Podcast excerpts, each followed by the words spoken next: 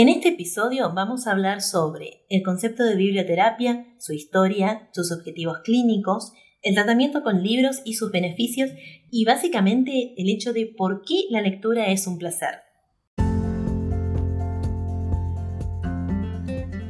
Bienvenidos a Conciencia Holística, un podcast sobre bienestar, salud y ciencia.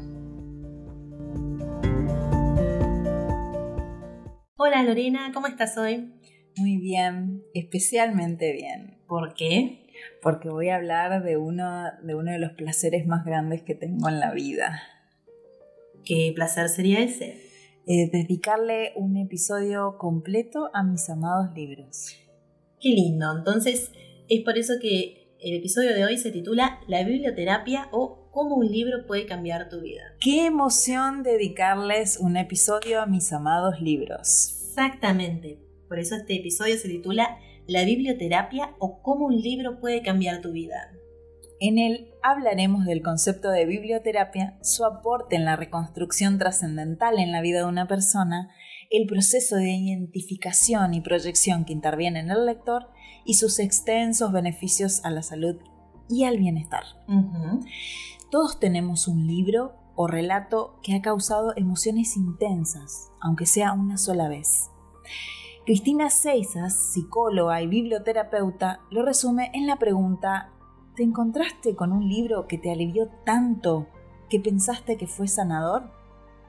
Una lectura que da sentido a nuestra vida, que enriquece el alma, es una sabiduría que nos acompaña toda la vida y que si tenemos la capacidad de compartirla, nos trasciende.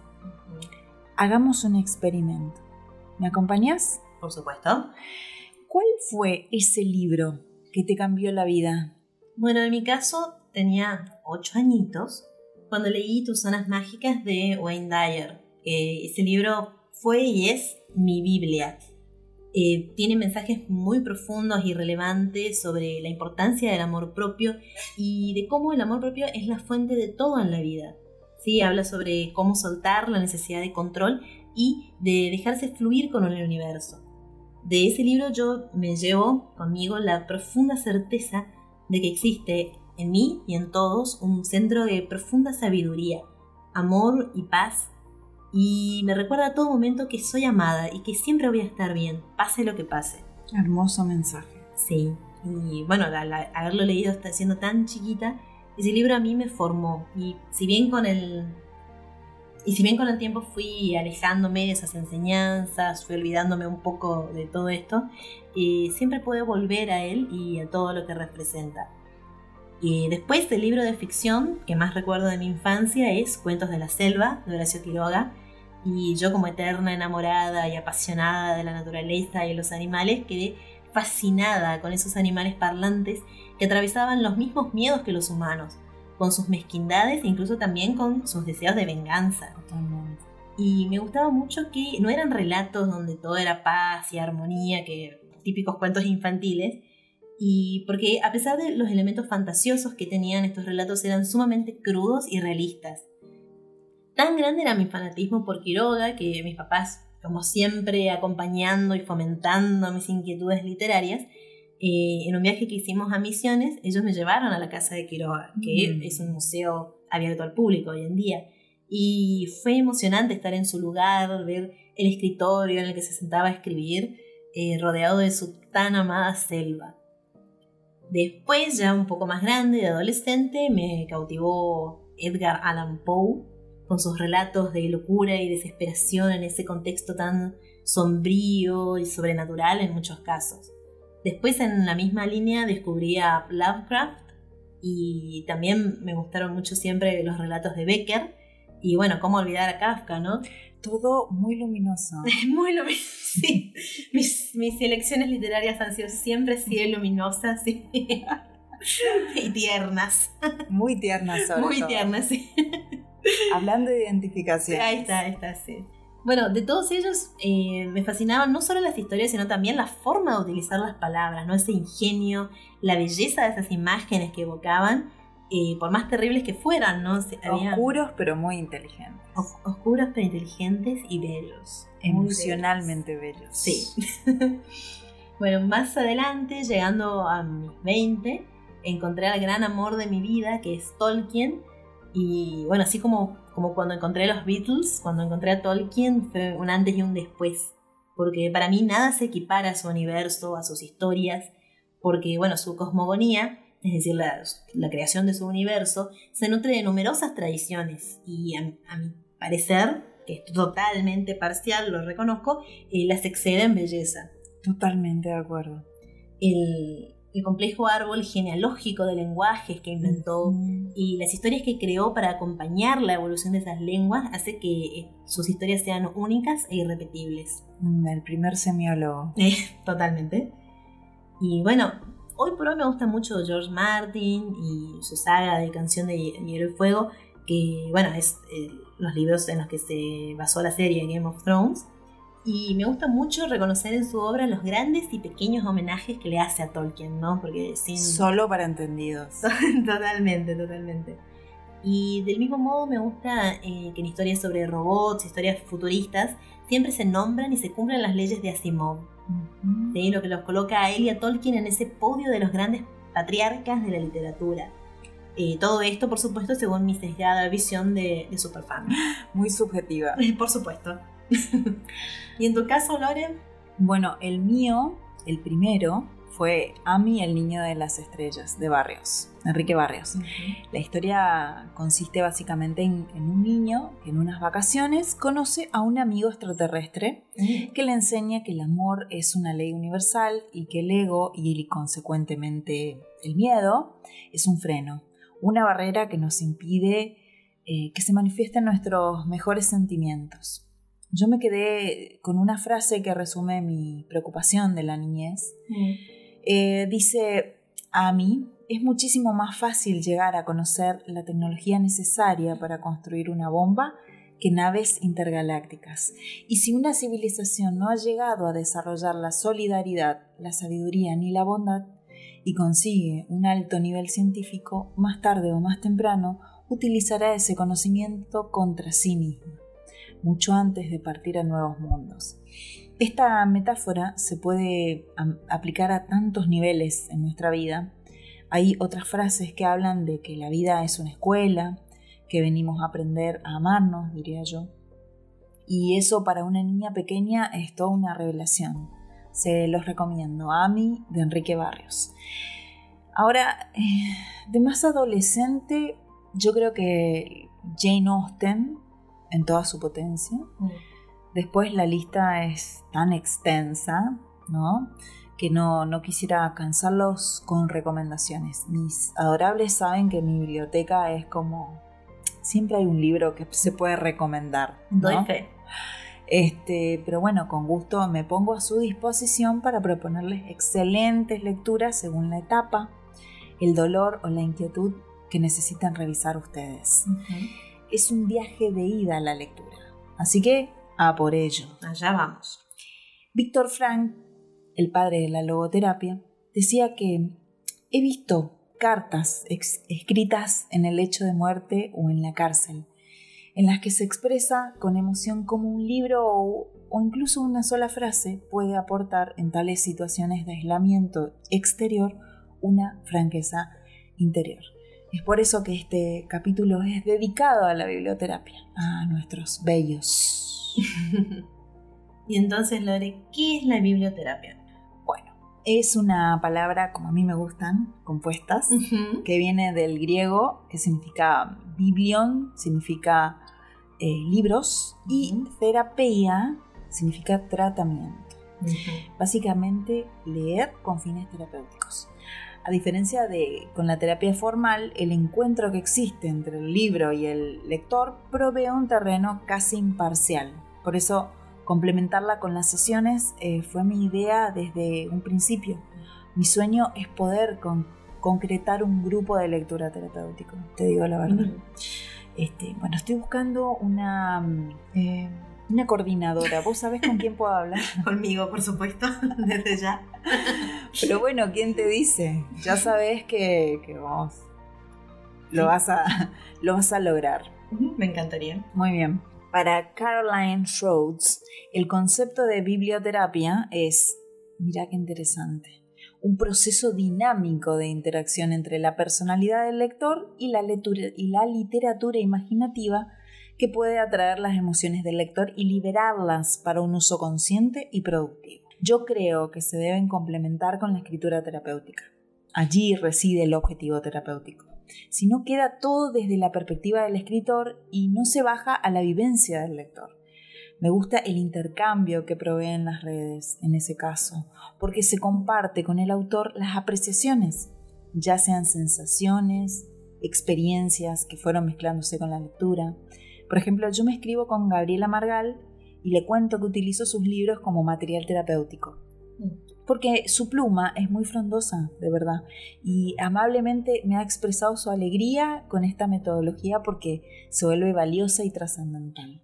Si bien la familia y la sociedad nos determinan en cierta parte de nuestra vida, el proceso de deconstrucción que hace un adolescente y posteriormente un adulto se genera a través de los libros, en el mejor de los casos, ¿no? Si no nos ponemos a pensar, pasamos la vida entre palabras, ¿No sería grandioso empezar a elegirlas para que sean más saludables? Totalmente. Y bueno, para empezar me parece que tenemos que hablar un poco sobre la historia, ¿no? Bueno, se sabe que en la antigüedad, tanto griegos como egipcios relacionaban los libros con la medicina y el alma. Por ejemplo, el faraón Ramsés II mandó a hacer una inscripción para su biblioteca que dijera remedios para el alma. Mm. Para los griegos, la biblioteca era la medicina del alma. Mm. Ya desde la Edad Media la biblioterapia se ha usado como medio para curar las enfermedades. Uno de los primeros en difundir la biblioterapia fue un teólogo alemán, Goetze, a través de su libro Biblioteca de Enfermos, en el que estudia sus beneficios y recomienda el uso de esta práctica. En el siglo XIX el uso terapéutico de la lectura resurgió con el trabajo de los religiosos en hospitales que prestaban los libros a los enfermos. Por ejemplo, Roche fue el primer investigador norteamericano en recomendar la biblioterapia como forma de apoyo a la psicoterapia para personas con conflictos como depresión, miedos y fobias. A partir de la década del 30 se transformó en una ciencia gracias a las bibliotecólogas Isabel Dubois y Emma Forman, y que fuera concebida como una ciencia y ya no como un arte. Hmm. Después eh, vemos en el 42 a una psicóloga y filósofa Bray y bibliotecóloga que publicó su trabajo eh, que se denomina Aspectos médicos de la literatura, un esbozo bibliográfico. Posteriormente, Lazarsfeld en el 49 publicó un artículo titulado El uso de la ficción en la psicoterapia, donde surgió la importancia del autoanálisis y autoconocimiento en aquellas personas que quieran trabajar con biblioterapia. Como habíamos hablado de Schroeds y su tesis Biblioterapia, un estudio teórico y clínico experimental, Posteriormente, Hartman, con su tesis La literatura imaginativa como una técnica proyectiva, un estudio de biblioterapia en el 51. Y en el Congreso Internacional de Filosofía, realizado en Viena en el 68, Víctor Frank sostenía que la posibilidad de utilizar el libro con fines terapéuticos va más allá de lo patológico. Así, por ejemplo, en las crisis existenciales, de las que nadie queda libre, por supuesto, hmm. el libro suele tener efectos prodigiosos. Cádenas, por ejemplo, en su proyecto realizado en una zona periférica de Venezuela, desarrolló una experiencia que se denominaba leer para vivir y en Colombia Vázquez estudió el desarrollo del efecto terapéutico de la lectura a partir de su experiencia como pediatra y concluyó que la lectura puede ayudar a los niños hospitalizados. Hmm. Hasta la actualidad, la propuesta en Londres de School of Life y Book of Prescriptions, los alcances de la biblioterapia son inmensos, como ellos, sus herramientas magistrales, los libros, por supuesto. Decime, ¿cuáles son las diferencias fundamentales de la biblioterapia con fines clínicos y la de prevención? La biblioterapia clínica es la que se utiliza como herramienta de trabajo en una terapia con pacientes con enfermedades graves ¿sí? Mm. En ella participan el psicólogo o el, o el psiquiatra y el paciente. El psicólogo recomienda al paciente una lectura para leer de acuerdo con la enfermedad que el paciente padece y en base a ello se trabaja. Mm. Ahora, como prevención es la biblioterapia aplicada a grupos de gente sana. Mm. Se trabaja con, la parte sana de la persona y se utiliza como técnica en grupos de reflexión para prevenir. Mm. Básicamente porque la lectura implica procesos de identificación, como la proyección y la introyección, actuando como espejo de una situación en particular. Y desarrolla la introspección y el humor del que Freud habló en su libro sobre el chiste, primero porque uno se conoce a través de leerse en ese relato, hmm. ¿no? A través de ese personaje, Que creamos todos. Y porque al ver el deslizo, la metida de pata en el otro, provoca reírse de uno mismo también, ¿no? En la grupalidad, de esto que hablamos, el grupo que se realiza como terapéutica en personas sanas, como prevención, es un efecto terapéutico reírse con los demás porque es una forma de sanar, hmm. ¿no? El sentido del humor favorece el autodistanciamiento, nos permite tomar una actitud positiva, distanciarnos de uno mismo y de las situaciones que nos rodean por más difíciles que sean. Y refuerza la sensación de no estar solo, hmm. que es una, de las, es una de las maravillas de leerse en un personaje o, o en un compañero de lectura. ¿no? Sí, sí, entiendo totalmente el punto. ¿Y qué temas se pueden tratar con los libros? En ese caso, Víctor Frank llamó la triada trágica a los temas relacionados con la triada, la culpa, el dolor y la muerte. Estas situaciones son las que bloquean la dimensión espiritual del hombre ¿no? y de la mujer también y hacen que éste pierda el sentido de su vida. ¿Acaso no sentimos esto diariamente? Porque esos otros que ves tan campantes por la calle también lo sienten. ¿sí? le decía la triada trágica porque justamente es un dolor existencial por el que pasamos todos. ¿sí? Una novela adecuada para cada temática refuerza la comprensión del estado emocional que está viviendo la persona. Elabora a través de un proceso de asociaciones que da claridad en ese turbulento atolladero de palabras que es la mente. Y que sí, posteriormente se vuelcan a la escritura terapéutica es un lujo de proceso. El acompañamiento cuando se producen vacíos existenciales como los que les contaba anteriormente, esta sensación de aburrimiento, especialmente en la neurosis dominguera, la, la crisis de la jubilación y la neurosis del desempleo, por ejemplo, Em, ¿Qué es lo que pasa? En, la neurosis dominguera, como en la crisis de jubilación, la persona no sabe qué hacer con su tiempo libre. ¿no? Ha estado trabajando por muchos años y cuando no tiene nada para hacer, no sabe cómo llenar ese espacio. Mm. Es un mito esto de decir, cuando yo tenga ese tiempo voy a dedicarlo a tal cosa. Mentira. No, nunca pasa.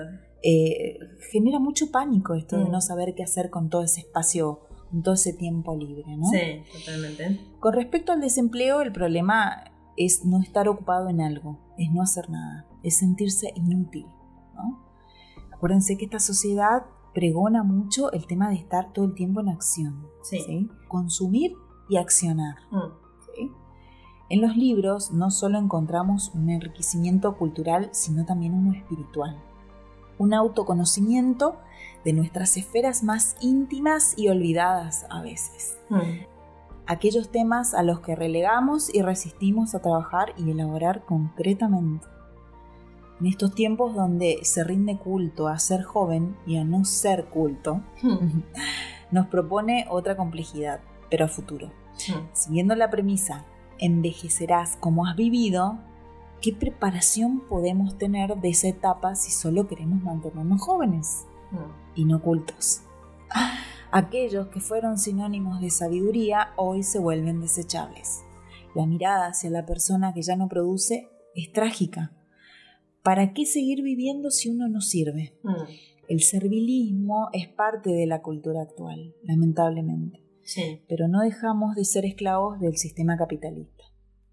La ansiedad y la depresión se nos presentan como posibles compañeras de la posteridad si no proponemos una solución.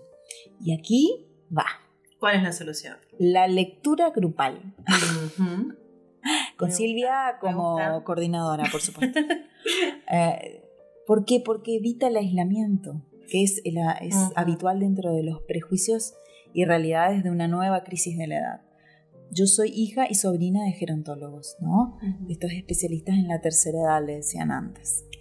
Y, y aprendí tanto. Para mí es natural pensar en una nueva crisis de la vida y, y valorar a los gerontes.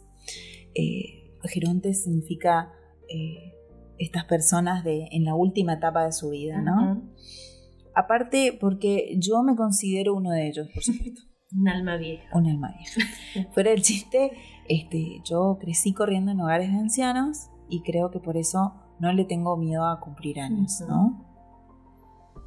Entonces, ¿cuáles son los beneficios fundamentales? A ver, vamos a repasar. Beneficios, por ejemplo, posibilita las habilidades de toma de perspectiva, ¿sí? Lo que supone poder conocer otros puntos de vista, llegar a comprender los pensamientos y sentimientos de otras personas, ¿no? O sea, provoca empatía propia y, y simpatía con el otro, ¿no?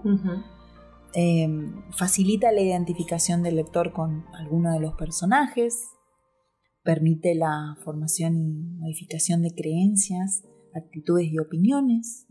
La lectura, acuérdense que es uno de los métodos más eficaces para la transmisión de actitudes y valores. ¿sí? Estimula la reflexión y el análisis respecto a la historia de la persona y su desarrollo. Ujú. Genera una elaboración del pasado, del presente y del futuro.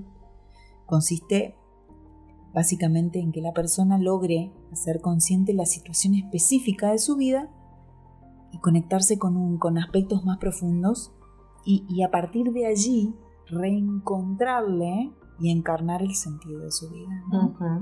Al conectarse con, con sus vivencias, esta persona puede iniciar el proceso de cambio, puede ver desde otros puntos de vista su realidad. ¿no? Y yo creo que el, el mejor beneficio que tiene es que la lectura es un placer sin culpa. Totalmente. Eh, Susan Sontag decía que la lectura es un instrumento que nos permite llorar por aquellos que no somos nosotros y que no son los nuestros. ¿no? Una hermosa manera de, de expresar esto que decías recién sobre la empatía propia y simpatía con el otro. Totalmente de acuerdo. Así que, bueno, a mí me gustaría eh, cerrar con una frase de el genial Franz Kafka, que decía que un libro debe ser el hacha que rompa el mar helado dentro de nosotros. Hermoso. Sí, totalmente. Así que bueno, eh, vamos a hacer una cosa. Eh, en el Instagram, en nuestro, nuestra cuenta de Instagram, arroba conciencia holística, ok, eh, en el post eh, que corresponde a, a este, a este episodio, cuéntenos cuál fue el libro que para ustedes eh, fue un antes y un después. Un libro que ayudó a sanarlos. Exactamente, que los ayudó a sanarlos, a entenderlos o a entender a otros. ¿sí? Vamos a estar leyendo, vamos a estar expectantes a ver qué, qué nos cuentan. Los leemos. Los leemos. Así que bueno, esperamos que les haya gustado este episodio, Como a nosotras. tanto como a nosotras. Así que bueno, nos, nos escuchamos en la próxima.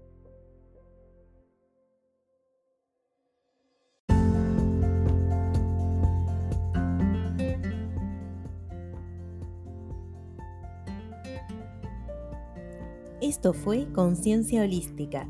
Seguinos en nuestro Instagram, arroba conciencia holística ok.